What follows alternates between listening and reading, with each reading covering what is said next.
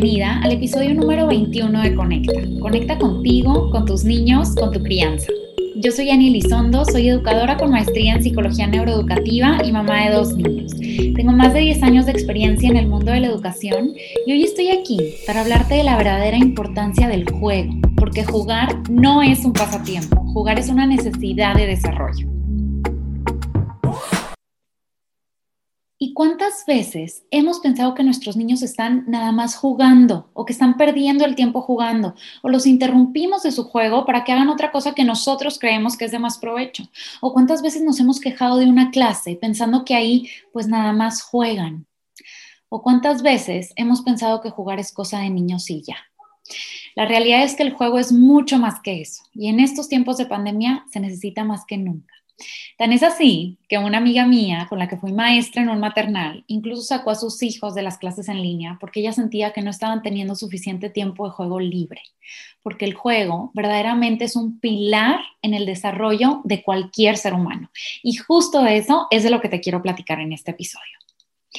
La verdad es que, aunque es una frase choteada y bastante repetida, el juego verdaderamente es la naturaleza de nuestros niños. A través del juego nuestros niños aprenden haciendo, a través del juego nuestros niños contextualizan esos aprendizajes que están adquiriendo. El juego verdaderamente impulsa todas las áreas del desarrollo. ¿Y qué son estas áreas del desarrollo? Porque muchas veces cuando estamos inmersos en el mundo de la educación, de la psicología, en el mundo infantil, pues hablamos mucho de estas áreas del desarrollo, pero ¿qué son? Pues bueno, las cinco áreas del desarrollo son como estas cinco dimensiones básicas en las que se puede estudiar el desarrollo humano.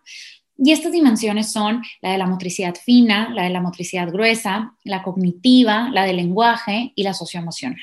¿Y qué pasa? Que el juego verdaderamente impulsa cada una de estas áreas del desarrollo cuando nuestros niños están jugando a hacer una torre, a hacer un caminito para las hormiguitas, a dibujar algo, nuestros niños están impulsando su motricidad fina, esos pequeños músculos de su mano que parece que solamente están jugando, pero que verdaderamente los están fortaleciendo y están adquiriendo destrezas y habilidades que con esas luego van a ser capaces de rasgar, de recortar, de dibujar, de escribir y que esa escritura también los ayuda a leer. Entonces, verdaderamente cuando nuestros niños están haciendo estos juegos, están impulsando esa área de la motricidad fina. ¿Y qué pasa cuando nuestros niños están jugando a correr, a saltar con la pelota, a brincar, etcétera? Pues cuando están jugando así, están impulsando su motricidad gruesa, esa fortaleza de su cuerpo completo, de sus extremidades, de sus piernas, de sus brazos. Y cuando hacen eso, están fortaleciéndose y aprendiendo y adquiriendo habilidades para toda su vida también. ¿Qué pasa cuando nuestros niños están jugando a tomar decisiones, a imaginar, a crear sus propias historias, empiezan a experimentar esta causa y efecto de que hacen algo y qué es lo que pasa con esto que estoy haciendo? Pues ahí también están estimulando esta área cognitiva. También cuando nuestros niños están jugando, adquieren muchísimas palabras y practican muchísimas palabras que tal vez en el día a día no lo harían esa área del lenguaje se ve impulsada cuando nuestros niños juegan. Yo me acuerdo también que en este kinder en donde yo trabajaba, en esos años en donde estaba estudiando mi carrera, pues la subdirectora de ese kinder, que a la fecha sigo adorando y admirando muchísimo, nos decía, oigan, es que de verdad volteen a ver a los niños cuando están jugando. Muchas veces los niños quieren y se motivan a hablar y a expresar sus necesidades con el único objetivo de jugar. Solamente por querer jugar, los niños tratan de expresarse, tratan de decir palabras, tratan de socializar, porque así es como pueden jugar en este juego de roles, de ser la mamá, de ser el papá, de ser el gatito, el perrito, etc. Entonces, verdaderamente, el juego impulsa el lenguaje y el lenguaje también impulsa el juego. ¿Y qué pasa con el área socioemocional?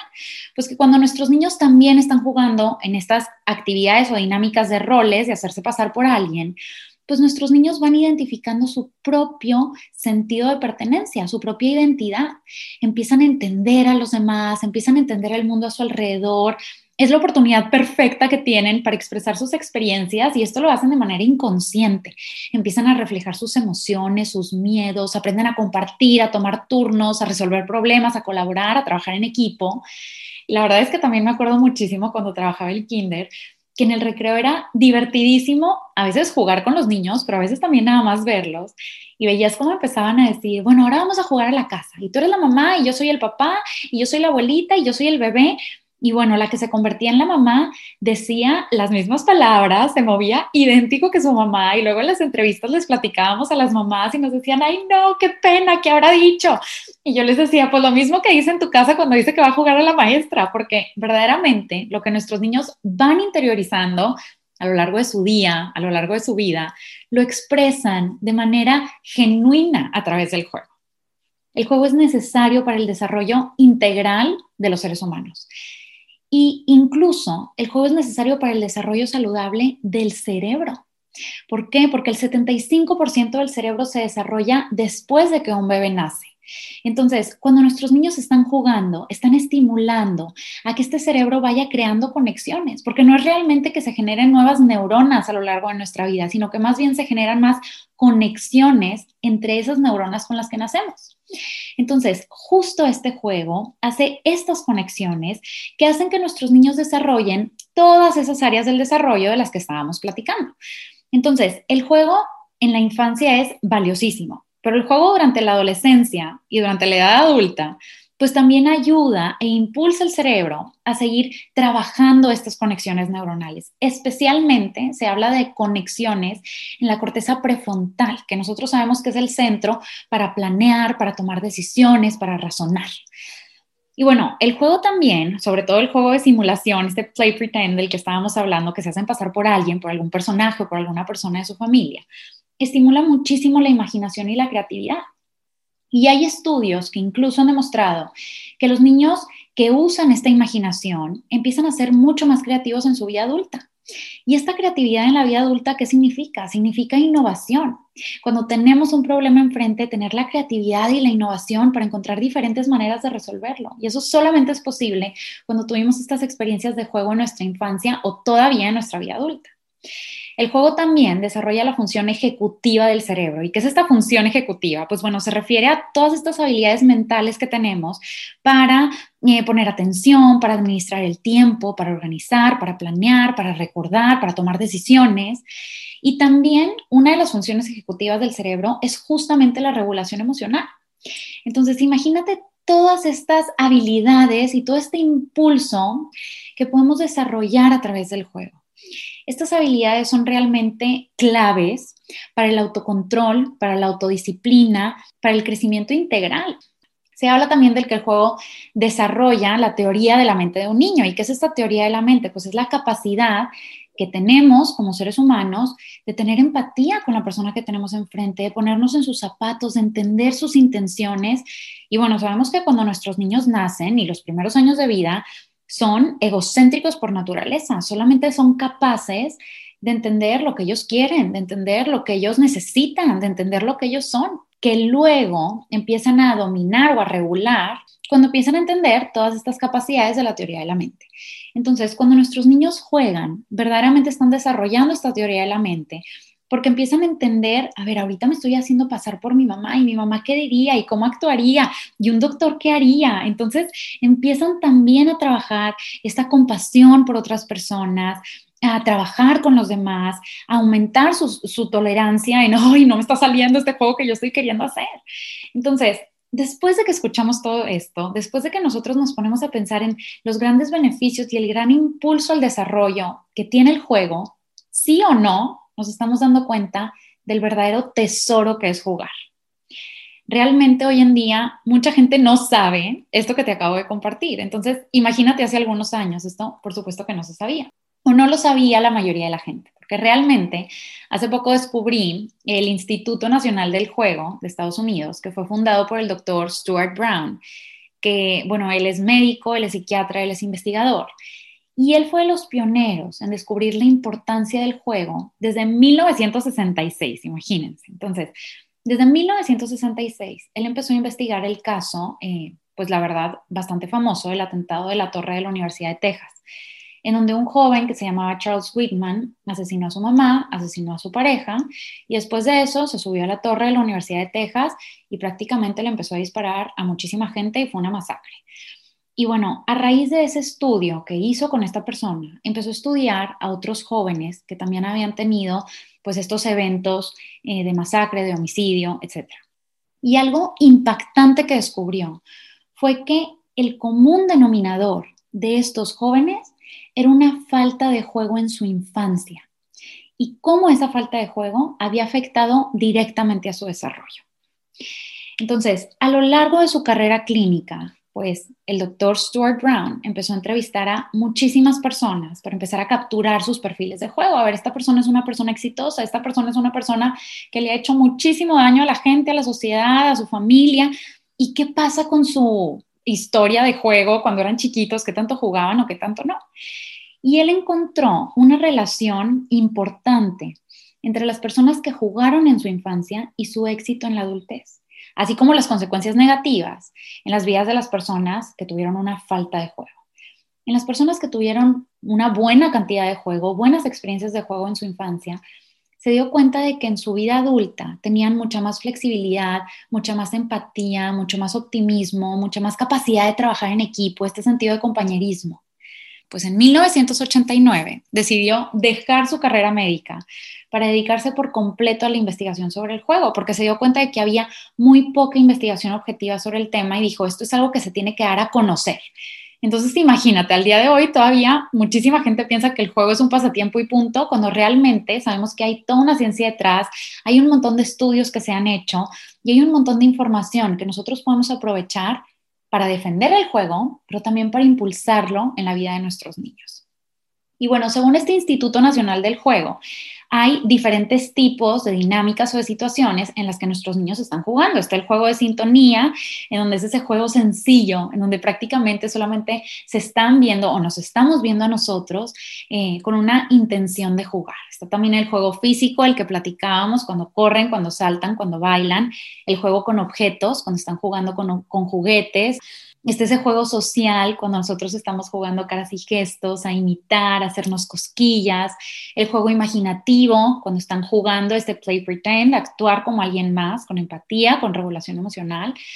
Eh, que sabemos ahora que impulsa esta teoría de la mente. Está también el juego de la narrativa, cuando nosotros les estamos contando cuentos, cuando les estamos contando historias con o sin libros, estamos jugando con nuestros niños también.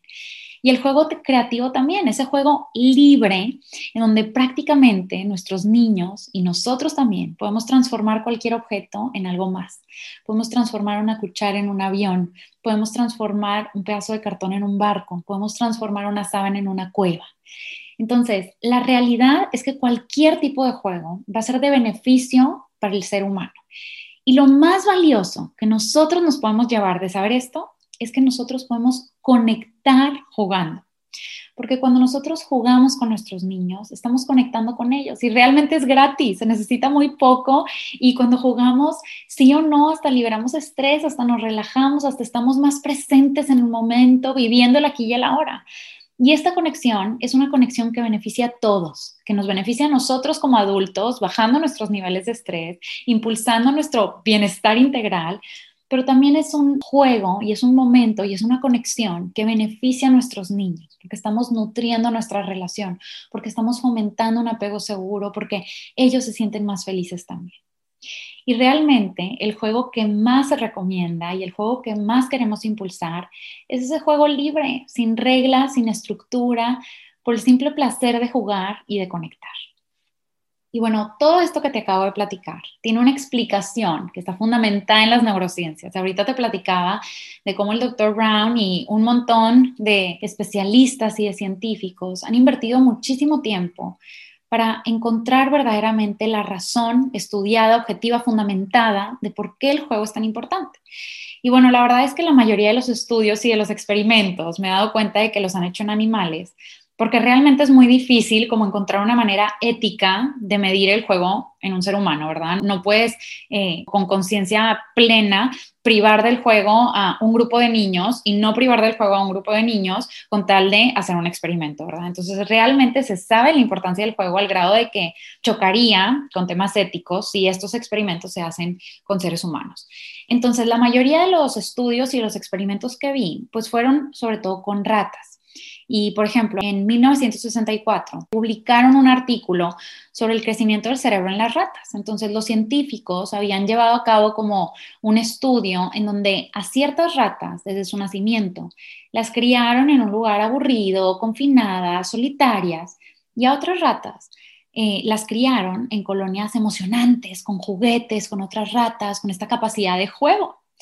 Entonces, cuando los investigadores examinaron los cerebros de las ratas tiempo después, descubrieron que las ratas que vivieron en estos ambientes enriquecidos tenían cortezas cerebrales más gruesas que las ratas que vivieron en los ambientes como empobrecidos.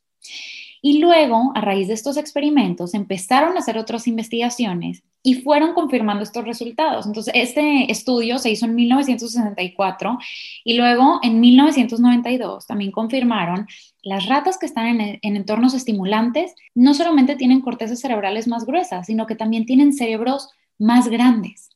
Y también se les clasificó como más inteligentes, porque luego las ponían en laberintos y esas que estuvieron en convivencia social y con juguetes podían descifrar el laberinto mucho más rápido que aquellas que vivieron en soledad y sin jugar. Incluso en el 2011 también confirmaron que estas ratas que juegan hacen que sus cerebros sean más adaptables en la vida posterior. Estas ratas que juegan luego actúan de manera más apropiada en situaciones sociales comparado con las ratas que no juegan. Definitivamente hay un montón de estudios que empiezan a relacionar esta ausencia de juego o esta capacidad de juego con las capacidades de lenguaje, de funciones ejecutivas, lógicas, matemáticas, eh, desarrollo social y desarrollo emocional. Y gracias a esos estudios que se han hecho hasta el día de hoy, verdaderamente podemos concluir que el juego impacta de manera positiva y de manera significativa sí o sí, nosotros queremos impulsar estos momentos de juego con nuestros niños, pero escuchando todo esto, tal vez te pueden dar muchísimas ganas de decir, claro, mi hijo necesita jugar más y lo tengo que impulsar, pero ¿por dónde empiezo? Entonces, mi recomendación número uno sería, conecta con tu hijo a través del juego. Y yo sé que muchas veces el juego no es algo natural cuando somos adultos, cuando tal vez de chiquitos no jugamos tanto, y, tal vez a veces no, no sé, nos sentimos sin tiempo, sin herramientas, sin saber cómo hacerlo. Entonces, hoy te voy a compartir puntos importantes para que tú sepas cómo puedes empezar a jugar con tus hijos, cómo puedes romper el hielo y cómo te puedes sentir tal vez hasta capaz de poder lograrlo. Entonces, realmente uno de los puntos más importantes de jugar es eliminar las distracciones. Y la distracción principal que tenemos ahorita son las pantallas, la tecnología, la computadora, la televisión, el celular, el trabajo. Entonces, si tú quieres dedicar un tiempo de juego a tus hijos, número uno, elimina tu celular. Quita esos distractores que te puedan evitar de estar en ese momento presente. Incluso tú te puedes poner un tiempo delimitado usando una alarma, así como antes hemos platicado de cómo ponerles alarma a nuestros hijos para anticipar, para, delimitar el tiempo. Te la puedes empezar a poner a ti también, para que tengas estos pequeños periodos en donde digas, ok, voy a dedicar cinco minutos al juego, diez minutos al juego, que realmente no pasa nada si en cinco o diez minutos no contesto el teléfono, pero que realmente voy a nutrir muchísimo mi relación con mis hijos, sus experiencias de juego y mis experiencias de juego también.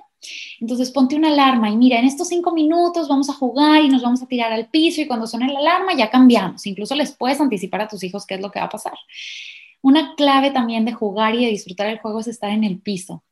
Eliminar todas estas estructuras de estar sentados, de estar en cierto lugar, sino realmente tirarnos en el piso y disfrutarlo con presencia plena, con ese mindfulness del que también hemos platicado.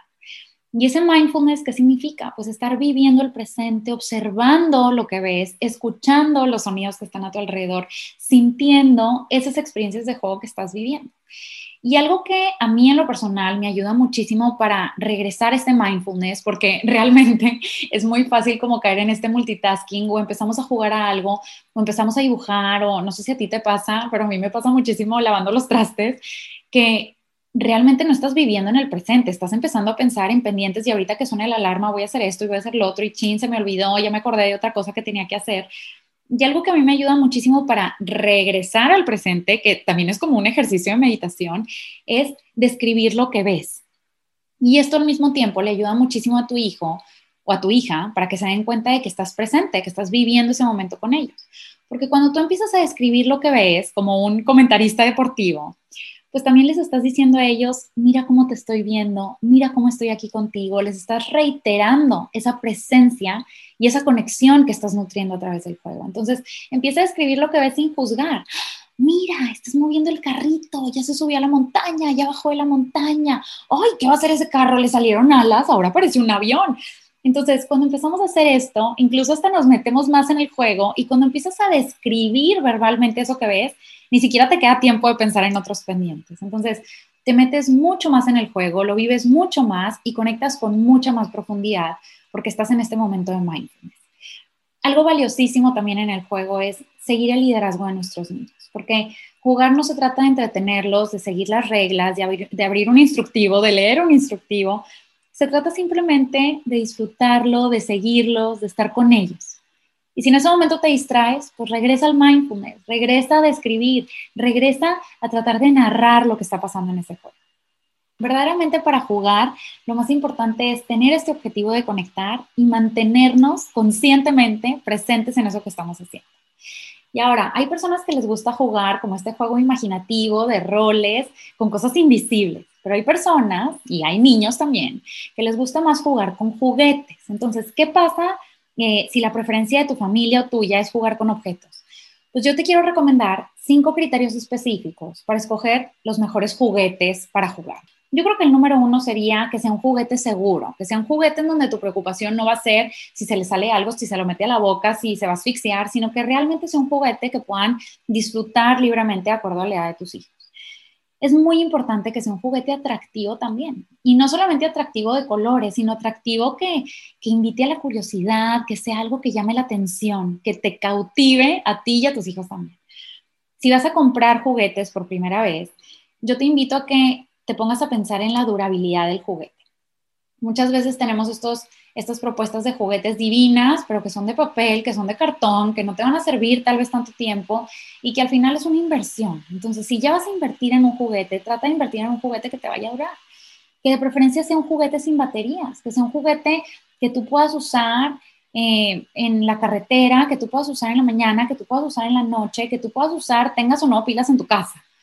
Y también el quinto criterio es que sea un juguete multipropósito, que puedas usar de muchísimas maneras, que puedas usar eh, para jugar a un juego imaginativo, que puedas usar para enseñarle algo tal vez. Últimamente se han puesto muy de moda como estos juguetes estilo Montessori, en donde son honguitos, en donde son huevitos, en donde son ahora sí que palitos y piedritas. Y dices, pero ¿qué es eso? ¿Cómo que es un juguete?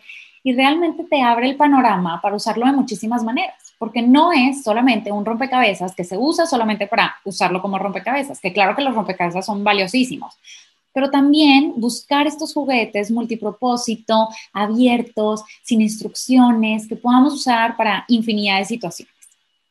Y realmente en estas estrategias y en estas herramientas que te estoy compartiendo, la clave es jugar de manera libre, sin estructura, porque ya sabemos que el juego por naturaleza ya tiene un impacto positivo en el desarrollo del cerebro. Entonces, jugar, lo importante es que sea divertido.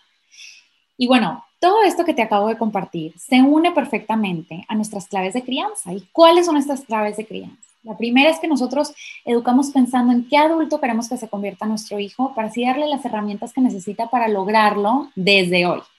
La segunda es que cuando nosotros modelamos y hacemos primero lo que nosotros queremos que ellos hagan, es mucho más fácil para ellos vernos, imitarnos y lograr hacerlo también.